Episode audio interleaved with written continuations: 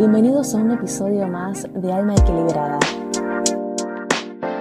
En este episodio quisiera compartirles un capítulo de un libro que estuve leyendo, que la verdad me pareció muy interesante.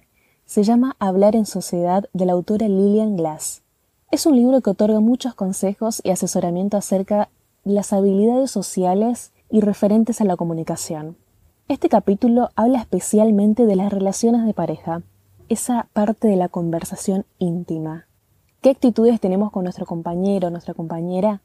¿Y cuáles serían las mejores formas de atravesar situaciones con esa persona?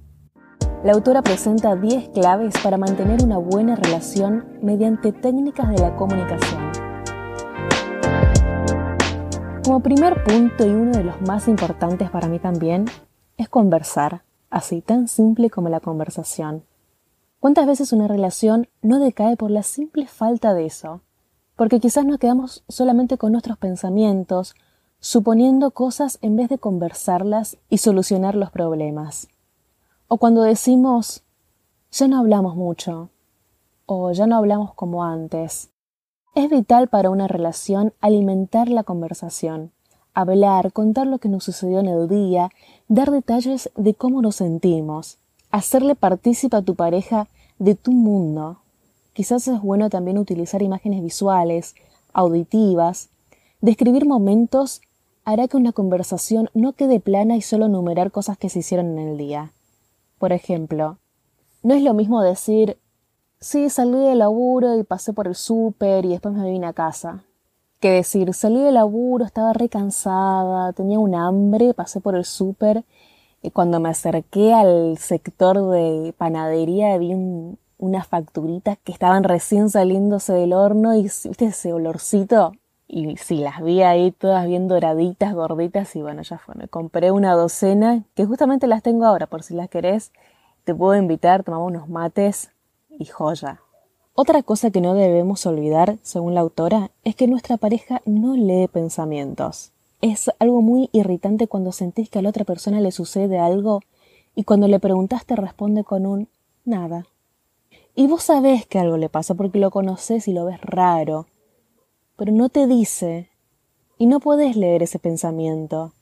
Si pasa, podemos intentar en preguntar directamente y de una manera afectuosa como por ejemplo, Amor, sé que algo te pasa porque no te veo bien. ¿Me querés contar algo? O quizás, si hay algo que te pasa, si hay algo que te sucede, sabes que puedes contar conmigo para contármelo, ¿sí? O sabes que estoy a tu disposición para escucharte y hablar de lo que sea. Quizás a esa persona le cueste expresarse, porque hay personas que son así, que no le, que les cuesta mucho expresar lo que pasa. Muchas veces sabemos, suponemos de por qué esa persona está así. Suponemos que algo le está pasando por algo. Entonces, plantear esa situación por la cual creemos y decirles, es por eso, tengo razón, por eso estás así. A veces incluso esa persona está esperando que vos te des cuenta de las razones.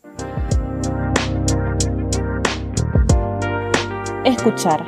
Prestar atención a lo que esa persona te está contando o expresando. Cuando uno habla es lindo sentirse escuchado, que a uno le están atendiendo, y resulta muy molesto cuando no te están prestando absolutamente nada de atención. Cuando estás hablando y la otra persona está con el celular, está pensando en otra cosa, lejos, te está mirando pero no te está escuchando, que te das cuenta cuando no te está siguiendo la conversación es realmente molesto. También puede pasar de que uno mismo no tenga tiempo para escucharle a alguien como debería, porque estás trabajando, estás estudiando, estás haciendo algo o tenés la cabeza en cualquier otra parte y es normal. Y la otra persona también tiene que entender eso. Pero en esos casos también es bueno decirlo de una buena forma, como por ejemplo decir estoy ocupado como para prestar atención en lo que decís ahora, así que prefiero dejar la conversación para más tarde y escucharlo tranquilo. Ya está, y cuando llegue ese momento que está más liberado, demostrar interés en lo que te querían contar. Decir, ¿de qué querías hablar hoy? Ahora puedo escucharte. Y ahí sí es el momento para demostrar esa atención. Ser directo y hacer frente a las situaciones. No expresemos nuestras necesidades haciendo preguntas, digamos afirmaciones. Por ejemplo, la autora dice que es menos efectivo decir, ¿no te gustaría ir al cine y capaz después si tenés ganas, eh, te gustaría que vayamos por una hamburguesa o que comamos algo, ¿no? Que decir, me gustaría ir al cine y a cenar, así, directo, de una. No dar vueltas y decir, no te gustaría que hoy hagamos algo, como por ejemplo, mirar, no sé, una película, ir al teatro, o salir a correr, o algo. Porque vos sabés que querés ir al cine e ir a cenar. Eso es lo que querés. Así que directamente al grano y decir, me gustaría ir al cine y después que vayamos a cenar a tal lado. Más todavía, más directo. Y también pasa con los problemas. Siempre es mejor ir al grano sin muchas vueltas. Preguntar algo de forma directa ayuda a una solución mucho más rápida y ágil. Compartir secretos. Contar cosas íntimas favorece la confianza y tener esa relación de intimidad con tu pareja es inigualable. Cuando sabes que puedes hablar abiertamente de cualquier tema sin problemas, genera una relación tan honesta y franca cuando no tenés necesidad de mentir porque existe esa conexión con esa persona. Pero ojo, nunca echar en cara esos secretos en medio de una discusión o reproche. Porque si alguien te contó algo sumamente íntimo es porque te tiene mucho nivel de confianza, y tener esa actitud puede afectar en gran medida a tu compañero o a tu compañera. Pedir perdón. Qué complicado pero qué necesario es pedir perdón. Hay veces que cuesta muchísimo dejar el orgullo de lado y disculparse, decir esa palabra perdón. Pero cuántas veces hemos escuchado la frase ni siquiera me pidió perdón. Ahí vemos la importancia de esa palabra. ¿Cómo es lo primero que esperamos después del error del otro? Es lo más mínimo. Escuchar perdóname, te pido disculpas, el error fue mío, estuvo de más. Vemos como al menos con esa actitud se puede ablandar la situación con más rapidez. Pidamos disculpas y aceptemos nuestro error cuando nos toca. No es tan difícil y le aseguro que es la ruta más rápida.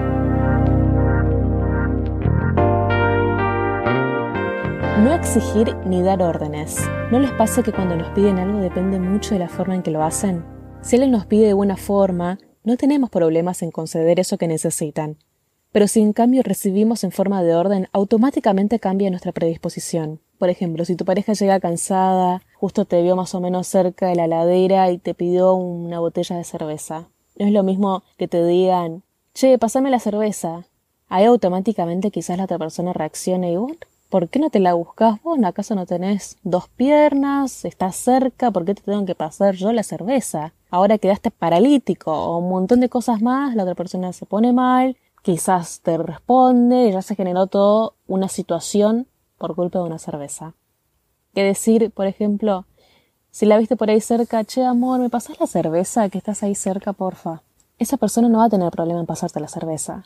Porque estás ahí cerca, abrís la ladera y ya está, se la pasás.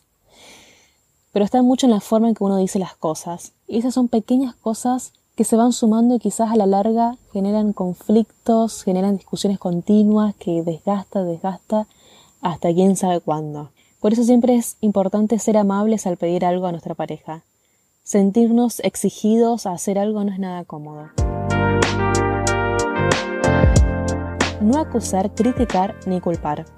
Es muy probable que no nos gusten todas las cosas de nuestra pareja. Obviamente todos tenemos nuestras virtudes y nuestros defectos. Y seguramente estarán esas cositas, esas actitudes que te molestan, pero al momento de decirlas no lo expresemos de una forma que hiera el amor propio de tu pareja. Cuando suceda, evitemos poner una mala cara, usar un tono desagradable. Por ejemplo, en vez de decir, nunca salimos a ningún lugar, siempre estás con tus amigos, sos un desinteresado, no me dedicas tiempo.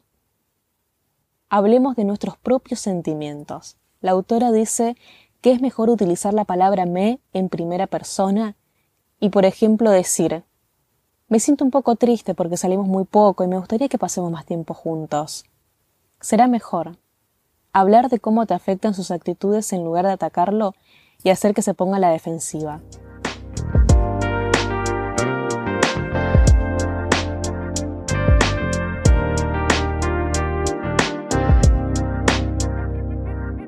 Ser generoso en los cumplidos.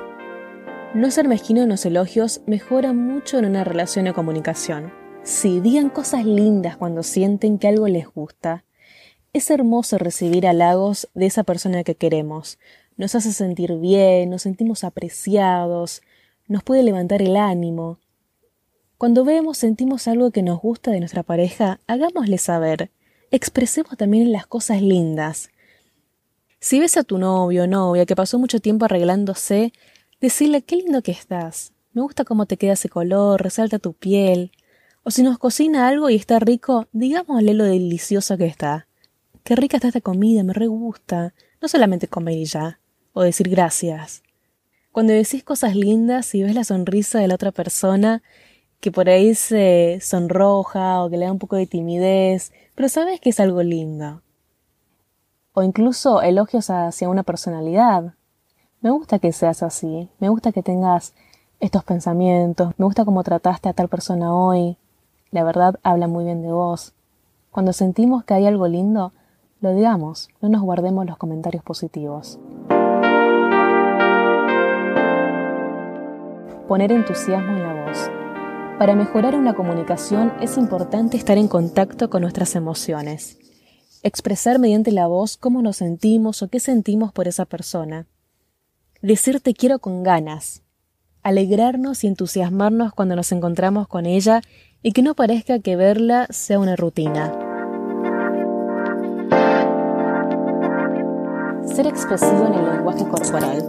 Sí, por último tenemos al cuerpo, al tacto. Abracemos, abracemos mucho y sin razones. Porque sí, sí, abracemos, miremos a los ojos. Cuando esa persona nos está contando algo y está entusiasmado o está triste, le miremos a los ojos. Toquemos su cara, sus manos, su hombro. Sintamos a nuestra pareja cerca y hagámosla sentir la querida. Es hermoso poder sentir y transportar todo ese sentimiento al cuerpo y a su vez al otro cuerpo. Y esto va a crear un lazo cada vez más fuerte con ella.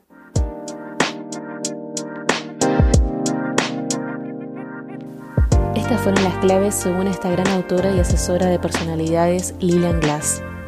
Espero que les sirva para afrontar alguna que otra situación o para recordar lo importante que es la comunicación. Si tenemos una persona especial en nuestra vida, hagámosle saber, demostremos lo que sintamos, conversemos, hablemos cada cosa que pasa y no nos privemos de dar amor o de sentir. Compañeros, creo que se me hizo un poquito largo este episodio, pero bueno, espero que les haya servido. Voy terminando y como siempre, si llegaste hasta acá, muchísimas, muchísimas gracias.